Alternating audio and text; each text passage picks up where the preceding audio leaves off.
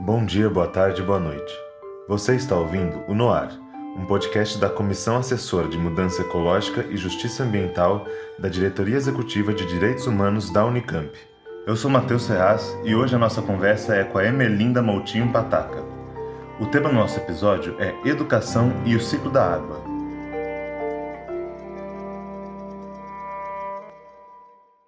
Bom dia, boa tarde, boa noite. Estamos aqui com a Emelinda hoje. Quer se apresentar, Emelinda? Bom, é, meu nome é Emelinda Pataca. Atualmente eu sou professora na Faculdade de Educação da USP, é, mas a minha formação inicial é na Unicamp. Eu fiz Química inicialmente no Instituto de Química da Unicamp, mas desde a iniciação científica eu trabalho com História da Ciência e depois né, é, surgiu um um programa novo de pós-graduação, que era em ensino e história das ciências da Terra, que era no Instituto de Geociências. E eu queria muito trabalhar com educação e, história né, das ciências, continuar com a história das ciências, então eu fiz o meu mestrado e o meu doutorado nesse programa com as professoras Margarete Lopes e a professora Silvia Figueiroa, e posteriormente eu como é um programa bastante interdisciplinar e que tem essa relação tanto com a educação quanto com a história da ciência, eu comecei a atuar numa, num curso em uma faculdade particular de tecnologia em uh, gestão ambiental. E aí, a partir daí, com foco principal em educação ambiental e em outras áreas também, né, da gestão ambiental, e posteriormente eu fui contratada para um curso que era novo na época, em 2017, 2007, na USP, era o primeiro curso que estava sendo criado nessa área, que era o curso de licenciatura em Geociências e Educação Ambiental. E eu fui contratada inicialmente para dar as disciplinas de metodologia de ensino, né, que eram no último ano. Então, uh, mas a partir daí também há, uma área de atuação que eu continuo tendo ainda hoje, é de História da Ciência, com foco principal em História da Ciência no Brasil, mas também com História da Ciência e Educação, e do ensino de Geociências, que é uma área que muito pequena, que tem o único programa de pós-graduação é na Unicamp, né, e a única licenciatura na USP mas que tem uma importância enorme no nosso cotidiano esse conhecimento. Legal, Melinda, trajetória incrível. Primeira coisa, seja muito bem-vinda. Obrigado por aceitar o nosso convite, né? É, queria perguntar, então, para você resumir de alguma forma um pouco as suas pesquisas relacionadas à, água, assim. Tá bem. Então, é, eu comecei a tratar a questão da água no meu doutorado. Eu trabalhei com uh, viajantes que vieram para o Brasil no século XVIII. Então, eu fiz um mapeamento das viagens, que na época chamava Viagens Filosóficas, que eram um projeto português de levantamento dos recursos naturais do, do Brasil e das colônias portuguesas como um todo. E na época, né, a ciência não estava fragmentada como hoje, era que a gente chamava de história natural, geografia, que estavam próximos, medicina, química, estava tudo muito relacionado. É, o conhecimento era tratado como terra, água e ar. Né? Então, era principalmente os ambientes onde eram encontrados os animais, as plantas, e a água tinha um componente muito de muito destaque no Brasil colônia, porque era onde eh, girava todo o cotidiano, né, da vida na colônia, que era aonde as cidades é, ou elas ficavam à beira-mar ou elas ficavam na margem de um rio, porque né, os fluxos de os transportes se davam pela navegação. Então, a água tinha um aspecto importante como transporte, como força motriz, né? Então, a gente tem a roda d'água, que ela é utilizada nos engenhos de açúcar e etc. Ela era utilizada também né, na irrigação da agricultura e etc., como ainda é hoje. Então, assim, nessas viagens tinha uma preocupação muito grande de um mapeamento dos rios, né, dos recursos hídricos e de todo esse cotidiano. Então, minha tese chama Terra, Água e Ar, né, nas viagens filosóficas luz brasileiras, e tem toda uma parte que eu investigo essa dimensão da água, e posteriormente, quando eu ainda estava no doutorado, eu comecei a dar um curso de formação de professores que era sobre água no Brasil colônia. Então, a partir daí, porque vocês vão ver que, assim, ao mesmo tempo que eu faço pesquisa, eu sempre tenho muita relação também com o ensino. Na área de educação, a gente faz muito isso, né? As pesquisas não estão separadas do ensino e nem da extensão. Então, a gente tem uma ação muito integrada entre pesquisa, ensino e extensão, e aí eu também comecei a dar esse curso de formação de professores pensando nessa dinâmica da água do período colonial. E aí, posteriormente, quando eu entrei no curso de Geociências e Educação Ambiental, eu comecei a participar de um projeto que era coordenado pelo professor Maurício Compiani, que atualmente é da Faculdade de Educação da Unicamp, mas que ele era do Instituto de Geociências, né? E era um programa, um, um projeto com financiamento da FAPESP e da Petrobras Ambiental, que era sobre o Ribeirão das Anhumas na escola. Então, Campinas tinha passado recentemente por algumas enchentes, né? E tinha esse projeto que era de, a partir de um ribeirão, né, que é o Ribeirão das Anhumas, que passa em Barão Geraldo, um dos os afluentes também, o, o, Rio das Pedras, e que passava perto também de algumas escolas públicas, então envolvia professores de escolas públicas em Campinas, e eram construídos conteúdos interdisciplinares nessas escolas, né, envolvendo botânica, zoologia, geociências, solos, e eram construídos e esses conteúdos foram desenvolvidos durante quatro anos, né, nesse projeto e envolveu o Instituto Agronômico, né, o Instituto de Geociências, o Instituto de Biologia e a Faculdade de Educação que eu estava sendo contratada. Então foi um momento em que eu tive muito contato com a escola pública e que foi muito importante para mim, tanto na minha formação como educadora, como formadora de professores, e de ver esse envolvimento das escolas e é, de pensar esses conteúdos. Então, era um conteúdo construído através da água, né? Da, de uma bacia hidrográfica ou de um território que é circunscrito por essa bacia é uma forma diferente de pensar uma unidade territorial. Normalmente a gente pensa o um município, que é uma unidade política. Nesse caso, a gente estava pensando, né? Uma unidade territorial restrita, que é drenada por uma bacia hidrográfica, né, por um rio principal, e que isso traz uma implicação de mostrar como que essas áreas estão completamente interrelacionadas.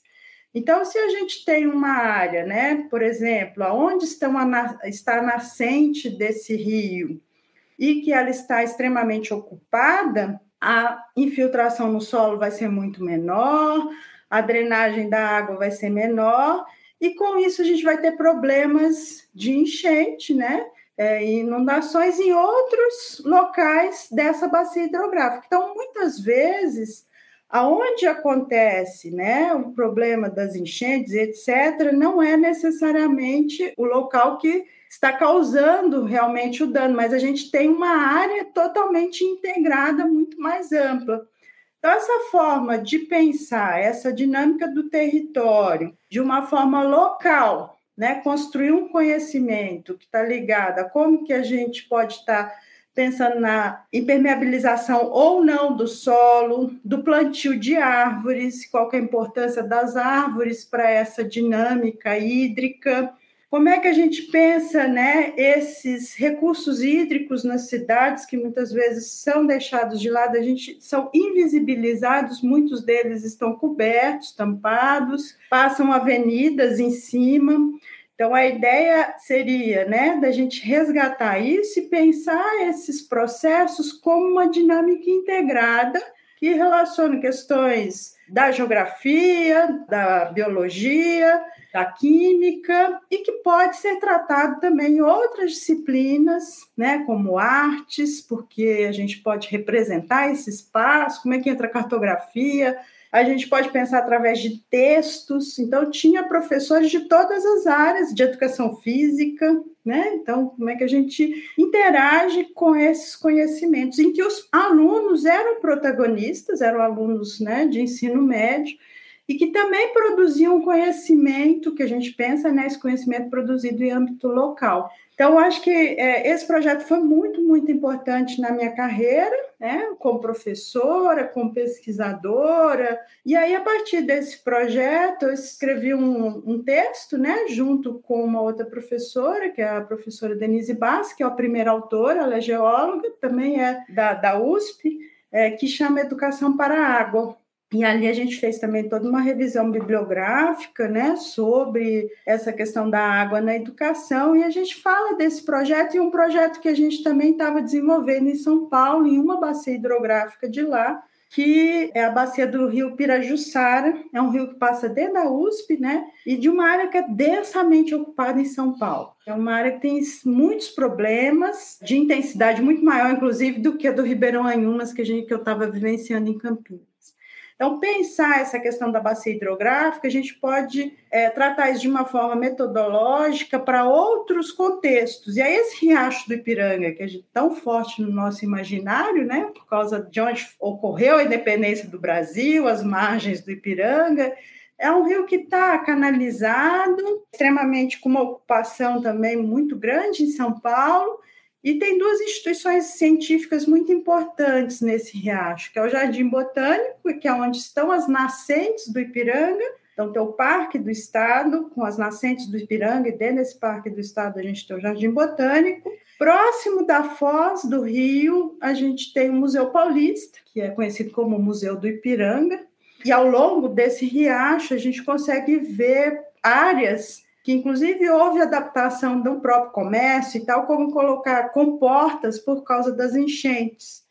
Então, esses problemas das enchentes urbanas, de pensar os rios urbanos, é muito sério. E eu construí um roteiro, que eu trabalho com esse roteiro há uns 15 anos, nos meus disciplinas de graduação e de pós-graduação, também formação continuada de professores. Então, esse resgate histórico do Rio e da importância histórica dessas duas instituições mas é mostrando né, essa bacia hidrográfica como uma unidade territorial, como é que a gente pode pensar em metodologias de ensino a partir daí que tratem esse território de forma integrada. Então, que a gente possa trabalhar questões históricas da ocupação do espaço, dos significados simbólicos desses rios, de como que eles estão sendo tratados nessas áreas urbanas, e dessa importância da água nessas áreas urbanas que para a gente às vezes parece ser tão é, distante, né? Porque são áreas que a gente não valoriza e muitas vezes é o contrário, porque esses rios estão muito poluídos, tem mau cheiro, tem uma, um aspecto muito feio, né? Tem problema dos esgotos e etc. Então muitas vezes a população tem uma, uma rejeição muito grande a esses rios. Então, a ideia é de valorizar né, e trazer isso para o nosso cotidiano urbano. Demais, professora, demais. É, eu achei muito legal aquilo que você comentou, que você falou assim que antes talvez essa proximidade com a água era muito mais óbvia. Não quer dizer que hoje a gente não, não seja uma força motriz para a gente, né? Como se a gente não dependesse disso. Queria que você contasse assim agora como você entende que esse trabalho tem que ser feito assim, numa dimensão formal e informal na educação, assim. A gente pode pensar desde trabalhar com crianças até uma conscientização maior, né, da população geral. Bom, é, é, um tema muito abrangente, ele pode ser tratado de várias formas. Então, durante um determinado período, por exemplo, né, quando eu te falo que lá no meu doutorado, que isso aconteceu em 2005, que eu comecei a dar esses cursos de formação de professores e usei a temática de água no Brasil Colônia, é porque o tema água era um tema gerador e articulador usado nas escolas estaduais. Então, durante muito tempo, né, tinha alguns manuais e trabalhos que eram feitos pela Secretaria Estadual do Estado de São Paulo, em que o tema água era um tema gerador, então havia também essa demanda para que na formação de professores se trabalhasse isso.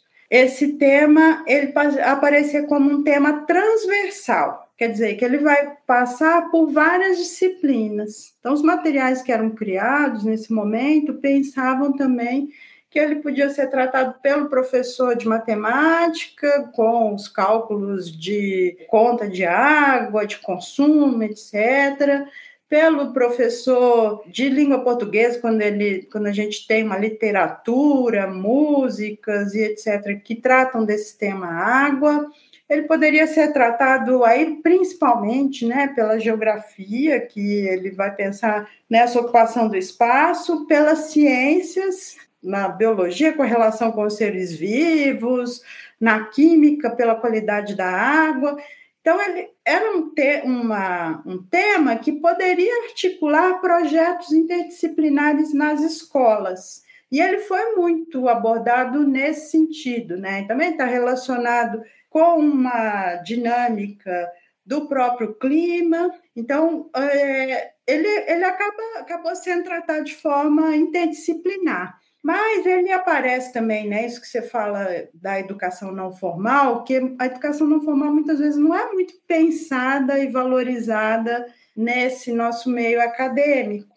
Então, como é que a gente pensa né, esse tema em museus? Né? Ou a gente pensa esse tema no nosso próprio cotidiano, dessa nossa ocupação das áreas públicas, Aqui em Campinas, por exemplo, né, algumas regiões, a gente tem alguns totens, painéis explicativos da história da cidade, mas que, por exemplo, a gente poderia trazer né, mais conteúdos sobre esses rios, que mostrasse essa importância desses rios. Mas nesse sentido, eu vejo principalmente como é que a gente ocupa o espaço. Então, por que é tão importante? Né? Porque o lugar que eu coloco, que eu construo minha casa, a forma como eu construo minha casa, ela vai estar totalmente associada a essa dinâmica hídrica de uma forma geral. Se eu coloco cimento no meu quintal inteiro e não planto uma árvore, né, ou várias árvores, e não deixo uma área para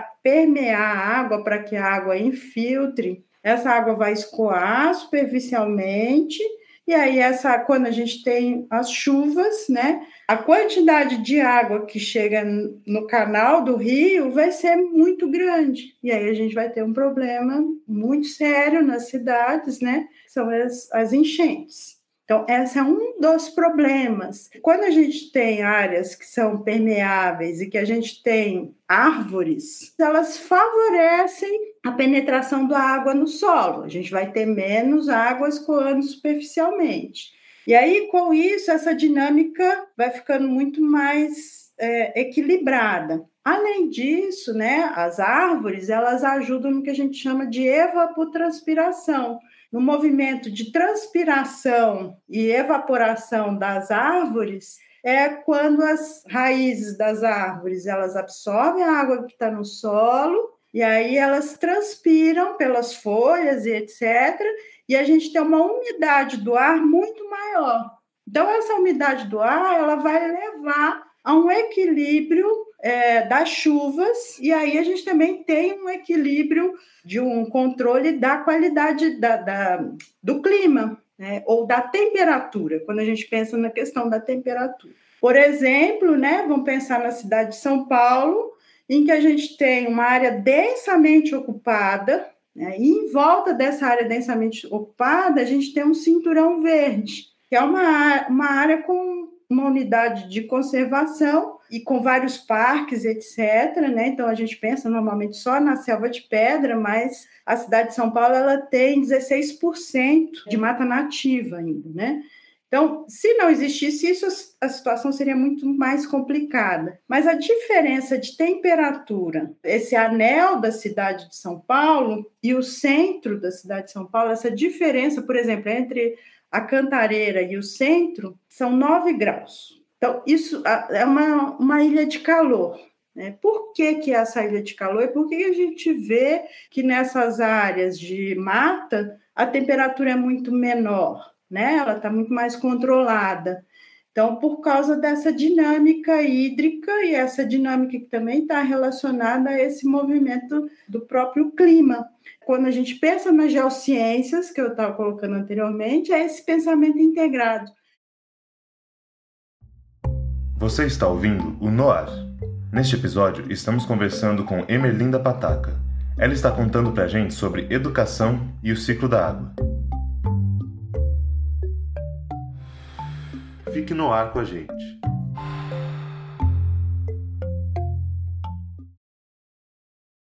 Eu não vou conseguir pensar de uma forma separada somente a questão da água.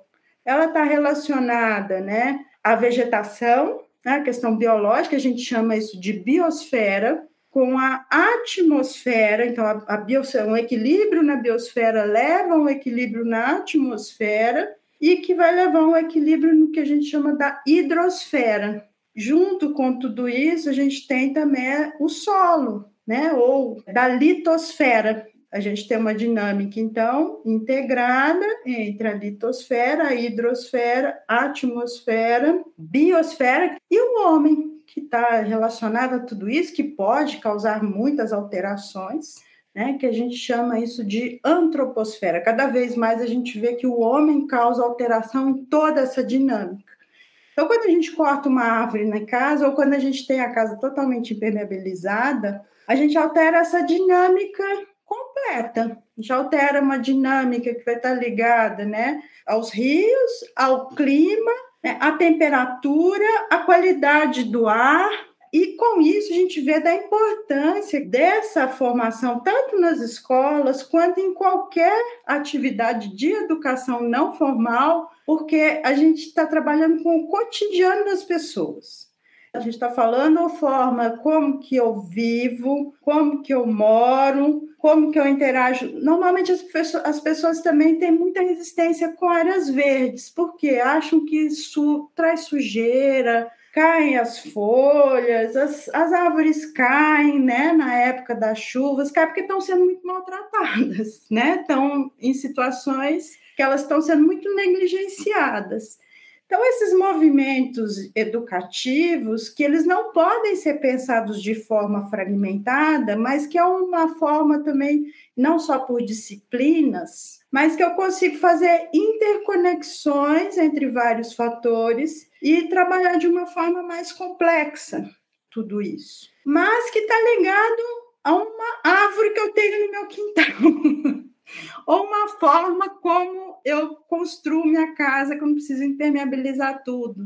Ou a quantidade de recursos minerais e recursos naturais que eu uso para construir uma casa que muitas vezes eu não vou precisar de uma casa daquele tamanho, de 200 metros quadrados, 500 mil, não, não precisa, mas qual é o impacto disso tudo? Então, pensar essa articulação, pensar essa minha forma de relação com o mundo, está ligado a essa educação que a gente está chamando de educação para a água. Ela é complexa porque a gente tem um sistema educacional que faz o contrário. A gente trabalha em disciplinas isoladas. Então, o aluno normalmente vai ver esses conteúdos de forma muito fragmentada. E para a gente entender essas dinâmicas, a gente vai fazer integrações, a gente vai tentar construir um pensamento que é complexo. Então, é um grande dilema, um grande desafio trabalhar com esses temas ambientais, de uma forma geral, né? então a água é um desses temas, mas que a gente não consegue trabalhar essa água de forma isolada de jeito nenhum. Ou a gente se trabalha de forma isolada, a gente pensa de uma forma tão reducionista que não resolve o problema. Então, muitas vezes as pessoas vão pensar só assim: ah, eu tenho que reduzir a quantidade de água que eu uso. Tem, não, não estou falando que não, mas a educação para a água é muito mais do que isso. Ela é a forma como eu interajo com o meu ambiente, o meu ambiente doméstico e o lugar próximo onde eu estou e todas as minhas outras relações. Principalmente como a gente está pensando na questão urbana, e mesmo também, né, quando a gente vai pensar na nossa alimentação, então, 70% da água que é utilizada ela é utilizada na agricultura, é, na pecuária, e essa a forma como se o manejo que é envolvido na agricultura, ele também é um manejo muito predatório para essa dinâmica como um todo, né? Não há uma preservação das, das áreas florestais mínimo, né? Que seriam nas áreas de nascente, nas áreas próximas aos rios, né? Para prevenir de erosão, processos erosivos e etc. Então, é uma forma extremamente predatória que leva à compactação também do solo e que cada vez a gente tem uma disponibilidade de água menor. E junto disso, uma fronteira agrícola que tem crescido cada vez mais, que a gente tem visto as queimadas, que são queimadas criminosas, e com isso a disponibilidade de água também tem diminuído cada vez mais. Tá ligado ao meu cotidiano? Tá porque eu posso tanto atuar politicamente em relação a isso e falar que basta, como também a forma como eu vou consumir esses produtos, né, agrícolas, pensar, começar a raciocinar como é que eles estão sendo produzidos, como é que é o tipo de mão de obra que está envolvido, das técnicas, do agronegócio. Então, isso a gente chama de uma educação ambiental crítica que é esse movimento que não vai tratar só de questões que estão ligadas né, à, terra, água, ar, aos seres vivos, né, ao verde, etc. e tal, mas que estão ligados muito mais a questões políticas, econômicas e como que o indivíduo interage com toda essa dinâmica.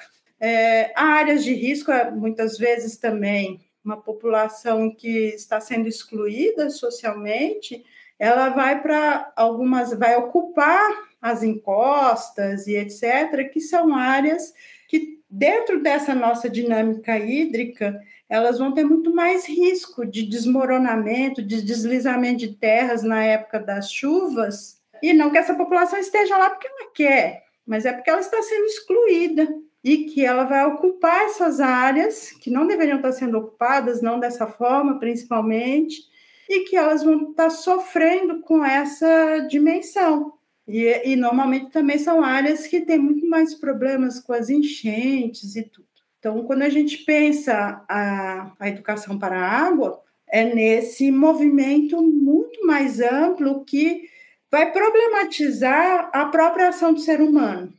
Então, nisso eu vou pensar em processos de educação, né, que vão desde a mídia, nas escolas, no envolvimento das pessoas. Então, também são ações que são devem ser muito mais participativas, que as pessoas começam a ter uma consciência, mas só a consciência não resolve. Ah, eu sei que eu não deveria estar ocupando o espaço dessa forma, mas constrói uma casa de 200 metros quadrados porque está pensando num determinado conforto que lhe foi imposto como uma forma de, né, de social de, de se relacionar com o mundo.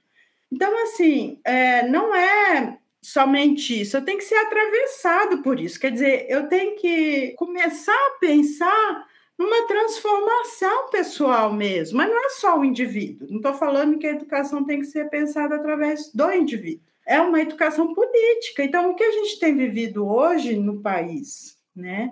Com essa política, essa necropolítica, né? Uma política voltada muito para a morte, para o capital somente, ela não pensa, ela, ela vai pensar as pessoas isoladamente que cada um vai cuidar da sua própria, o que ele está chamando de liberdade, é o, o, quanto que eu posso pensar em ganhar dinheiro ou das minhas ações de liberdade só, só minhas, né, do indivíduo, de uma forma muito individualista. Cada vez mais se pensa em políticas públicas e em ações que são coletivas e que pensem nesse bem-estar social. Legal, professor. Eu achei, achei muito massa aquilo que você comentou, porque é difícil mesmo, né? A gente falar de água de uma maneira um pouco mais não superficial, só falando de água, né? Só nesse papo assim que você comentou, a gente passou por planejamento urbano, a gente passou por clima, como afeta, né? Passamos por áreas verdes, passamos por alimentação, a questão da pecuária, da agricultura, é muita coisa quando a gente pensa em água, é o que você falou, muitas vezes fica só nessa coisa, vamos poupar a água. Só que é, é realmente a gente pensar, até um certo ponto, de mudar o nosso estilo de vida, né? É, para a gente conseguir sustentar essas ideias, porque senão fica só na, fica só na palavra. Eu achei muito legal também aquilo que você falou da educação, que é um negócio que eu acredito muito, da sensibilidade, sensibilizar as pessoas em relação a isso, né? Então você comentou, por exemplo, que existe até nas escolas esse trabalho um pouco interdisciplinar. Então na química você pode trabalhar a qualidade da água, né? É, na geografia você pode trabalhar a água pensando assim na questão de área dos rios e do português você falou assim música trazer música, arte que fala sobre a água, né? E é importante isso, eu acho que sempre falta essa, esse toque emocional até, né? Para que as pessoas justamente se mobilizem, né? Não fique só naquilo que você falou de conscientização somente. O rio que a gente tem do lado, aqui nessas grandes cidades, tudo poluído, é o que você falou, causa esse, esse distanciamento, né? Então é preciso a gente ter nas escolas essa, essa aproximação com a água, né? mas eu gostei também muito daquilo que você falou da questão de serem ações individuais também até certo ponto. Não é só uma questão de o que o governo pode fazer, o que o governo pode fazer, é a gente primeiro tomar consciência sobre todas as coisas que você falou que a água envolve, né? E depois pensar como, como o meu estilo de vida pode se adaptar a isso, né? É, bom, professora, eu queria perguntar talvez para fechar um pouco aqui a nossa entrevista, o que, que você propõe nas escolas? Que você sente que falta nessa educação hoje em dia? Não, talvez não só nas escolas, é difícil, né? De repente, até pensar nas conscientizações, talvez projetos que podem ser feitos. Queria ouvir de você, assim, possibilidades. Então, é, eu, assim, como eu falei, pensando inclusive até na minha trajetória, naqueles projetos que eu estava envolvida, então é, na década de 2000, eu percebia muito mais projetos de políticas públicas que também envolviam água. Não estou falando que são só água, mas, por exemplo, né, esse projeto que eu falei, do projeto Ribeirão Anhumas na escola, ele, na verdade, foi continuidade de outro projeto de políticas públicas, né, que era sobre o Ribeirão Anhumas, que foi feito pelo Instituto Agronômico de Campinas e outras entidades também, após um movimento de que, como eu falei, né, algumas enchentes que tiveram em Campinas, né, de anos que tiveram chuvas muito intensas. Mas o que que acontecia? Tinha essa mobilização da sociedade civil e também no caso, né, da universidade, dos centros de pesquisa, de produção de conhecimento sobre isso, mas tinha políticas públicas Quer dizer, existia um financiamento e existiam ações voltadas para desenvolvimento de projetos que envolviam essas, esses grupos sociais. Então, o que, que é importante, né? Muitas vezes, quando eu, tô, eu dou muitos cursos de formação de professores e que eu trabalho esses temas, esses professores são multiplicadores, né? Eles vão trabalhar isso nas suas escolas. Muitas vezes, só de eu falar, mostrar, às vezes desenhar uma árvore, mostrar que a árvore, qual é as funções das raízes, como é que é, como é que entram essas árvores na dinâmica, os professores percebem as coisas de uma outra forma. Então, assim, estou falando uma coisa pequenininha, rapidinho de como que eu estou trabalhando, mas é uma mudança no olhar. Então, o que, que eu acho que é muito importante, que seria importante, e que é o trabalho de formiguinha, né? É pensar uma educação que ela seja mais abrangente, que ela seja mais complexa e que ela não trate somente de forma fragmentada, mas que ela pense de forma integrada. E a gente precisa ter né, é, um movimento e é um movimento político, né? Porque se a gente não tem ações que estão voltadas tanto nas escolas, né, para formação, tanto para formação de professores ou para projetos que trabalhem com esse tema de uma forma participativa e que crie ações mesmo, né? E não é só ir lá e plantar uma árvore e acabou. Mas esse projeto Ribeirão Anhumas ele durou quatro anos.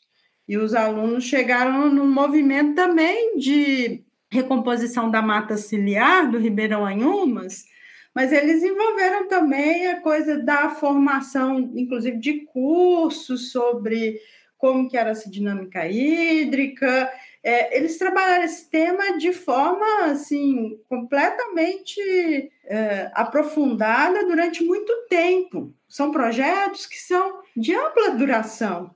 Então, eu penso que uma forma né, de se, vamos pensar, né, de um caminho que se possa construir, é, ele é um caminho que vai articular essa nossa atuação, que é uma atuação com um sujeito político. É um sujeito que reivindica esses espaços e que atua coletivamente, mas não é só o sujeito. Então, eu vou ter precisar de ter também esse envolvimento dessas ações públicas, é entender o que é o público, né? entender qual é o papel do Estado nessa dimensão.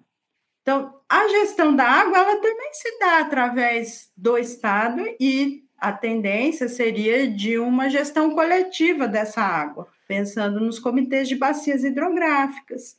Então, são, são formas coletivas de ação né, e que envolvem vários grupos.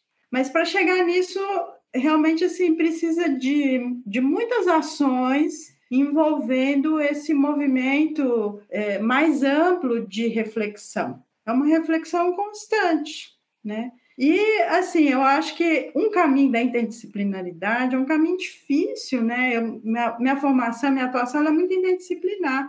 Então, assim, hoje em dia a gente vê também esses movimentos interdisciplinares, mas muitas vezes fala assim, mas o que, que você está falando sobre isso se não é sua área específica e etc. e tal. Então, eu vejo também na questão interdisciplinar uma das saídas para a gente começar a ter um, um, pensamento mais complexo. E essa interdisciplinaridade, ela se dá com o diálogo. Né? Então, essa educação pro diálogo, pelo diálogo, ela é muito importante. E ela vai se dar né, tanto na educação formal quanto não formal, e envolvendo vários grupos. Acho que esse é o principal caminho acho que uma coisa puxa a outra, né? Essa questão da uhum. educação formal, educação informal, porque eu fico imaginando esses alunos que você falou do projeto, que participaram por quatro anos, né? Como você comentou, assim, estiveram em contato com a água, passaram daquela discussão superficial. Eles crescem, eles já têm uma visão completamente diferente da maioria das pessoas em relação a. Eles têm uma visão sobre a água que não é assim, é o recurso que eu uso, né? É a forma de eu viver na minha cidade. E eu acho que é exato. É a forma de eu viver na minha cidade, em sociedade, né, com as outras pessoas, porque não é só para mim também, é como você falou, né? Não adianta a gente ter uma ideia de liberdade que está sendo muito propagada, né? Essa ideia meio complicada de liberdade, assim. Individual, né? Individual, exato. E acho que essa coisa de ter a educação assim formal nas escolas, esses alunos levam isso para casa. Como você dá as aulas para os professores, né? Sobre as suas pesquisas de educação, assim, é multiplicador, né? Você fala para um e vai de boca em boca. O importante é a gente manter isso e, e tentar fugir da superficialidade, né? É acho que o, mais legal de toda a discussão de hoje, para mim, acho que foi o fato que, assim, não dá para discutir água para valer só falando de água. Simplesmente não dá. Envolve muita coisa, né? Assim, o que a gente defende tanto que a geociências deveria estar na educação básica, é essa forma articular, por isso que a gente fala a geociência, né? São as geociências, porque são ciências do clima, ciências, eh, né, ciências atmosféricas, ciências voltadas eh, que tratam mais do solo, né, da dinâmica interna e externa do planeta, a geologia, a geografia, as ciências que estão voltadas para a água, e tudo isso articulado com o ser humano. Então, assim, cada vez mais o ser humano está tá, tá causando alterações, né? Então, é pensar quais são essas ações desse ser humano e quais são os impactos que ele traz para dessas ações. É um caminho longo, mas que ele tem que, tem que começar e tem que seguir, né? Bom, professora, queria, para finalizar, agradecer muito a sua presença aqui. Obrigado por ter aceitado o convite. Tenho certeza que todo mundo vai gostar muito de escutar. É, queria te convidar, de repente, se você quer falar alguma coisa, alguma palavra final. Então, eu queria agradecer né, o convite, para mim é um grande prazer e também eu acho que é muito importante falar sobre esse tema. Então, também queria parabenizar a iniciativa né, e o podcast. A gente tem visto agora na pandemia surgiram várias ações como essas, mas é uma multiplicação de conteúdos que às vezes eles também não aprofundam tanto. Então, acho que esse movimento que vocês estão trazendo, de divulgar uma temas que estão envolvidos a essa sociedade que levam a essa transformação é, é, muito importante. Então, eu só tenho a agradecer né, por falar, falar sobre esse tema água, outros temas também. E aí eu queria também fazer uma divulgação do nosso curso, né, de Geociência e Educação Ambiental, que é para a formação de professores que podem estar atuando tanto na educação formal quanto não formal, mas é, essa criação dessa licenciatura envolveu também muita luta para inserir esses temas na educação básica de uma forma mais é, complexa. Assim, convido as pessoas, né, a, principalmente quem está prestando vestibular, mas também a conhecer esse curso como um todo e atuar também, né, começar a ter essa sensibilidade para o que, que seria essa importância das, da geologia, das geociências no nosso cotidiano. Perfeito. Muito obrigado novamente, professora. Essa foi a professora Melinda, falando sobre educação e água. A gente falou sobre muita coisa aqui, né? Não dá nem para a gente é, resumir em duas palavras. Isso. Mas é isso, gente. Obrigado por escutarem. Agradeço a todos os nossos ouvintes e até o próximo episódio. Você acaba de escutar mais um episódio do Noar uma produção da equipe de comunicação da Diretoria Executiva de Direitos Humanos da Unicamp. Neste episódio, conversamos com a Emerlinda Pataca sobre educação e o ciclo d'água. Na produção desse episódio participaram as coordenadoras Fabiana Tito e Nery de Barros Almeida, Carolina Batista na edição, Valdir Júnior Rodrigues, Ângelo Castilho e Luana Isidoro na comunicação e divulgação e eu, Matheus Ferraz como entrevistador.